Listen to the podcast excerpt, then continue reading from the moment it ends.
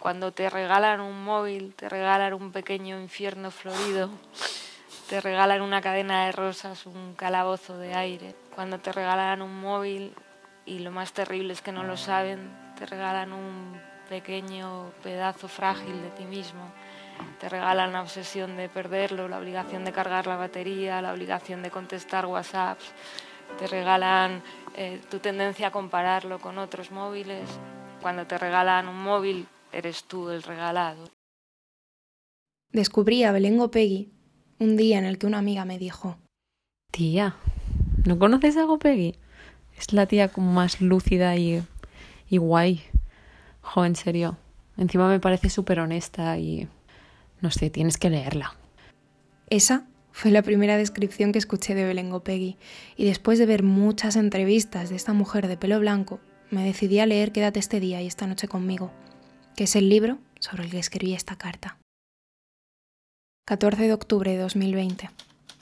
Me ha apetecido escribirte porque anoche me dormí con una retaíla de pensamientos acerca de este fin de semana y he estado dándole vueltas a lo que me dijiste. Julia, tía, es que no puedes cambiar el mundo tú sola. Por suerte, ahora sé que no puedo hacerlo sola. Eso me hace exteriorizar mis descontentos, buscar redes, comprensión y empatía en los demás, también en mí misma. No obstante, hay días en los que, aunque no se me olvida, sí que pienso en mi vida. Recapacito sobre cómo habito mi espacio, mis relaciones, mis rutinas, mi dinámica. Por eso apagué el móvil el viernes y por eso previamente me borré Instagram. Supongo que todos estos pensamientos han venido impulsados por mi última lectura. Quédate este día y esta noche conmigo. En este libro pues hablan un poco del tratamiento tan vasto que Google en particular lleva a cabo sobre nuestras vidas. En el libro también se habla mucho de la intimidad y el anonimato, valores que nunca me han importado demasiado. ¿Por qué me deberían de importar si he crecido en un contexto donde se muestra todo, donde se premia el hecho de tener todos los seguidores posibles, donde en especial mis desgracias, pero también mis momentos de euforia y fantasía son carnaza de textos, de fotos, de vídeos? En fin, por todo esto, cuando, no sé, cuando crecí me hice un poco consciente de la magnitud de los datos, no, no me importó lo más mínimo. ¿Acaso yo podía hacer algo contra eso cuando estaba convencida de que quería seguir exponiendo mi vida, teniendo Twitter, Instagram y todo lo necesario para estar ahí, en el centro? Es cierto que a veces he tenido pequeños momentos de claridad y he desaparecido durante un tiempo de las redes sociales, pero siempre ha sido en un continuo tira y afloja. El caso es que he estado pensando últimamente en la intimidad y este fin de semana he decidido poner en práctica ciertas medidas. Una de ellas, y la más importante, fue dejar el móvil. Entonces, tumbada bajo la encina del campo, me giré y les dije a mis padres, ahora mismo no existo para Google. Y lo que he hecho este fin de semana lo saben mis padres, las personas a las que he escrito alguna carta y mi diario. Y aquí viene la segunda práctica escribir a mano. Hay un fragmento de, este libro del que te hablo que, que ya he transcrito muchas veces. Lo vuelvo a hacer. El narrador se dirige a Google. Entenderás también que te escriban a mano. En este día de hoy, distinto del día en el que tú lees, no constan para ti. No hay una sola señal en un correo, un solo archivo en un disco duro al que tú puedas acceder. Ni siquiera con cámaras podrías descifrar su caligrafía, tapada por un codo o por su cuerpo, oculta luego bajo otros folios que sí están a la vista y que son blancos. Escribir en mi diario me otorga ese anonimato, además del placer de hacer algo manual, casi artesanal, relacionarme con las letras de otro modo, no sé, de forma tangible, alejada de pantallas, de baterías, de espías. A ver, tampoco es que el tema me obsesione en el sentido de paranoia conspiranoica. No sé, sé que, sé que mis datos en particular no valen nada. Lo que a mí me importa es quién los recaba y con qué fin. Es por eso por lo que apagué el móvil y les dije a mis padres que no existía.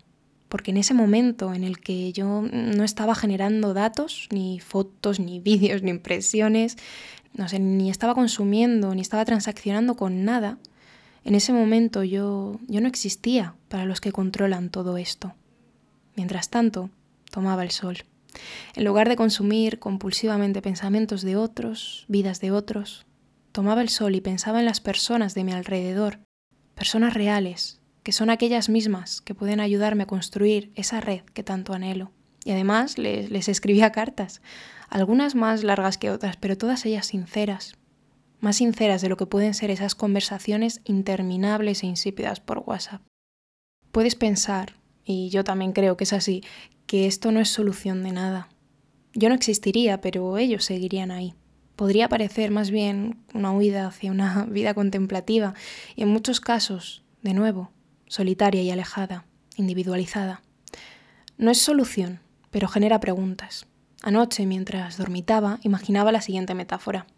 ¿Te ha pasado alguna vez que estás en tu cuarto o en cualquier parte de tu casa, no sé, mm, cualquier lugar que te conozcas de memoria, y de pronto miras las cosas desde una perspectiva nueva o un poco diferente a la de siempre y de repente lo ves todo nuevo? Parece otra habitación, otro espacio distinto, ahora contiene otros detalles. Vale, vale, otra, otra metáfora que sé que te gustará más. ¿Recuerdas ese capítulo de cómo conocí a vuestra madre? El de los cristales rotos. Alguien hace notar una manía o un comportamiento de otra persona que hasta entonces había pasado inadvertido ante ti, y ya nunca le vuelves a ver igual. Pues eso mismo me está sucediendo a mí últimamente. Parece que las grandes estructuras, las reglas no escritas, toda la base sobre la que se construía mi realidad, ahora se debilita si me pregunto a mí mismo un por qué. Todo se vuelve cuestionable. ¿Por qué he de tener móvil? ¿Por qué he de trabajar? ¿Por qué he de obedecer incondicionalmente? ¿Por qué las cosas son así si yo no quiero vivirlas de este modo? Las respuestas, claro, no son tan fáciles de plantear como las preguntas, pero es un primer paso que considero esencial y con él la estructura se balancea. Pienso entonces en las formas que tengo de relacionarme, muchas veces íntimamente ligadas a un maldito aparato que me escucha, que me ve y que sabe en todo momento dónde estoy. Y cuando estoy con el móvil, cuando estoy siendo espectadora y otras veces cuando yo aporto algún tipo de contenido, estoy sola. Sigo estando sola. Ya lo dijo muy bien Belengo Peggy. Tiene muy poco que ver con, lo que soñamos que iba a ser Internet y con, con, lo que decíamos, ¿no? De, de, que, de que nuestros yoes se conectaran y, y crearan una verdadera comunidad, ¿no? Yo eso creo que es algo a lo que no debemos renunciar y, y creo que hay algo muy, muy bello en eso, ¿no? Y, y, que, no sé, que un chaval de no sé dónde, de Guinea, pueda estar compartiendo sus trabajos, sus dudas con otro de muy lejos y, y que, que, el conocimiento que sabemos esté disponible y que, que nada, que, que no sea propio, porque, porque nada de lo que yo sé lo he lo he aprendido yo sola, nadie lo ha aprendido solo, ¿no? Entonces, ¿por qué lo voy a acercar? Y, esto era, pero eso no, eso no es lo que esa Internet, como tú muy bien dices, va jugando con esa promesa, pero Internet son cinco empresas y las han roto todas. Supongo que el enemigo está claro, ¿no? pero cada vez me resulta más complicado conformarme con los libros, con los discursos. A veces lo que me pide el cuerpo es acción. Pero bueno, por ahora, esos primeros pasos, revisar mis relaciones, mis dinámicas, la forma en la que estoy en este mundo y el margen que tengo para poder habitarlo de manera distinta. Y todo esto atravesado por las personas y por el entorno que me rodea. No sé, cosas como compartir apuntes, compartir cualquier tipo de conocimiento, libros, todo aquello que tengas, acoger siempre que se necesite, intentar actuar desde la comprensión y el compañerismo antes que desde la competición. Entre tanto, intento comprender, y por supuesto que leo y recapacito muchísimo. No sé, me obligo a ser más crítica, a pensar las cosas desde cero y no adquirir vagamente pensamientos de otros, que es lo fácil, pero también lo peligroso. En definitiva, y volviendo al hilo del móvil, he pensado en, no sé, desinstalarme WhatsApp, probar diferentes vías de comunicación. Y aunque no creo que lo haga, eso me ha hecho revisar por lo menos el uso que le doy, comprobar si de verdad es una forma imprescindible para hablar con ciertas personas. Y me he sorprendido viendo que en este contexto pandémico, cuando más hablo con mis amigas es en persona y con las que no, sé que estarían dispuestas a otras vías alternativas. Al final el móvil y en especial las redes sociales parecen imprescindibles y el vivir sin ellas inconcebible, pero no lo son. Y si no me sientan bien, ¿por qué habría de mantenerlas? Bueno, no quiero danzar tanto sobre el mismo tema porque esta carta ha terminado siendo más un borrador de ideas y reflexiones para mí que una guía informativa para ti. De todas formas, gracias por leer esta retaíla. Y la voy a revisar, te la envío tal cual. Cuéntame qué piensas. Necesito, no sé, contrastar opiniones. Y me interesa sinceramente la tuya. Ya sabes que siempre lo ha hecho. Con amor, Julia.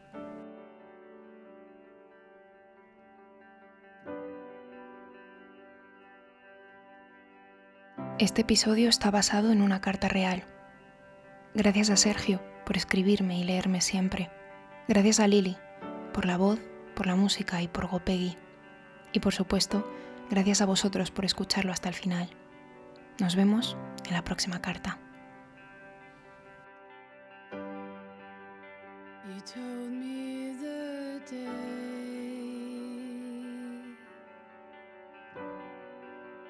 that you show me your face.